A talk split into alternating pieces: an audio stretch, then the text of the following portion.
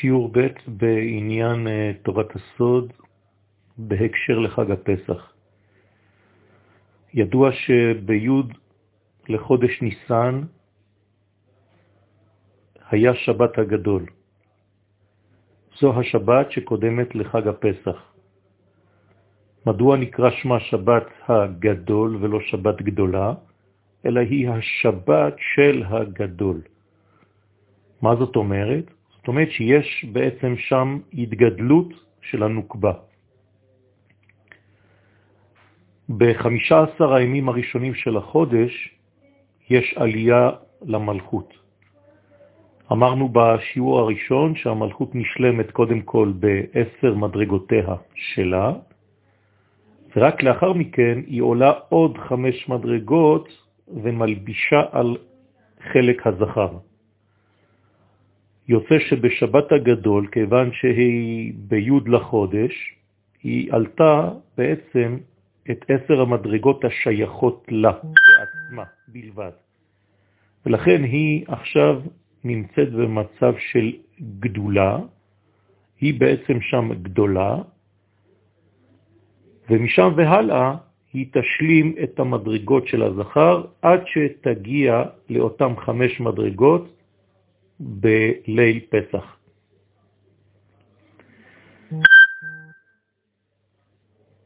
בספר הכוונות אומר הארי הקדוש שדור המבול, כלומר דור אנוש לפני כן, דור המבול ודור הפלגה, המשיכו בעצם לסלק את השכינה למעלה, עד הרקיע השביעי.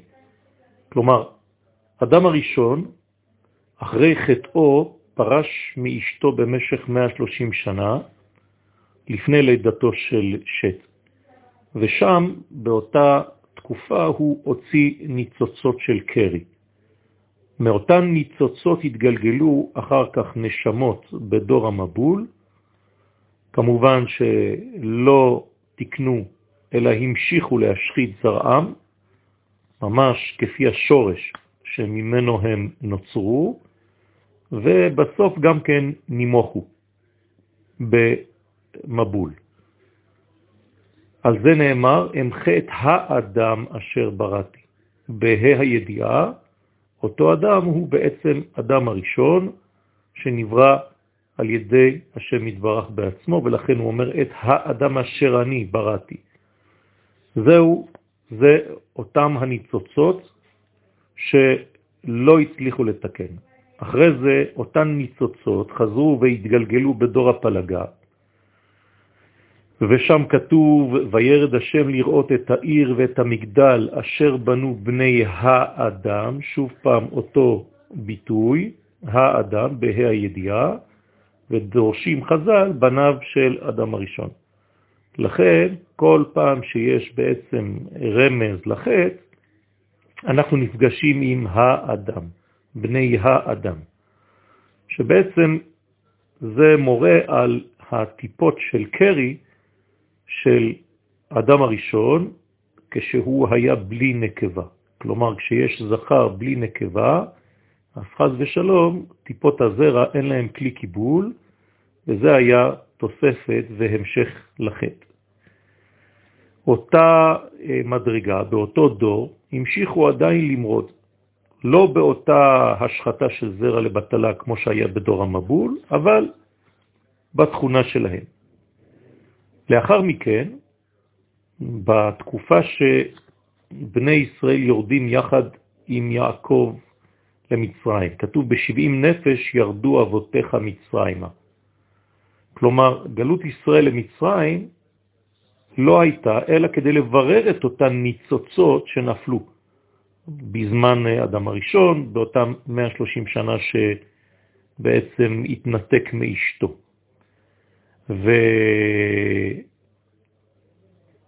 ואנחנו יודעים שכשאין נוקבה, אז הזכר מוליד מה שנקרא שדין ורוחין.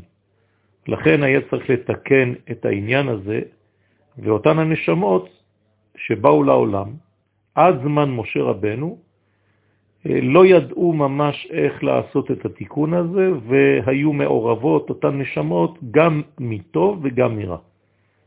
עד שהגיע משה רבנו ונולד, וכשפתחו את הטבע ראו ואמרו ותרא אותו כי טוב הוא, רמז לדבר שממנו והלאה מתחילות הנשמות להגיע, נשמות של תיקון, של טוב, בלי רע. מה זה התיקון האלה הזה של הנשמות? בעצם הנשמות הם כמו הזהב הנוצר בבטן האדמה. כשמוצאים את הזהב, הוא מלא בתינוף, בסיגים, אין לו עדיין את התואר זהב. עד שהצורף בא ומנקה פעם אחר פעם, מזכך, זיכוך אחר זיכוך, עד שכל הסיגים נפרדים מהזהב, ואז מופיעה בעצם הנשמה. אותו דבר, כן? הנשמות הן כמו זיכוך אחר זיכוך, גלגול אחר גלגול, עד שמגיעות לשלמותן. בפרט כשמדובר בניצוצות האלו של הקרי, של אדם הראשון, שפרש מאשתו במשך 130 שנה, שבעצם אה, מדובר בנשמות חשובות מאוד, דווקא בגלל שהן באות מן הזכר בלבד, אה, מצד אחד זה חטא, כמו שהזכרנו קודם, מצד שני, אלו הן נשמות שבאות מהמוח, כי כל העניין של זרע לבטלה זה בעצם מתעורר במוח. כלומר שמדובר כאן בנשמות מאוד גבוהות, אלא שהתערבו עם הקליפות וזקוקות לתיקון כדי לברר את כל העניין הזה. אז בעצם לאט לאט נעשה התיקון הזה, עד שכל הנשמות התחברו וירדו ונפגשו כולן בארץ מצרים, או ליתר דיוק, במושג הזה שנקרא מצרים. לפי כל מה שאמרנו עד עכשיו, הטעם של השעבוד הקשה שנגזר על ישראל הוא כנגד מה שחטאו בכל הדורות, בדורות שקדמו כמובן. ולכן הירידה הנמוכה ביותר, ההתרחקות מבריאת העולם ועד לרגע הזה, הגיעו לתחתית המדרגה, למקום שממנו צריך לצאת בתיקון גדול, ולכן מצרים נקראת גם כערוות הארץ, תרתי משמע, כי זה מקום הערווה, ושם צריך לתקן.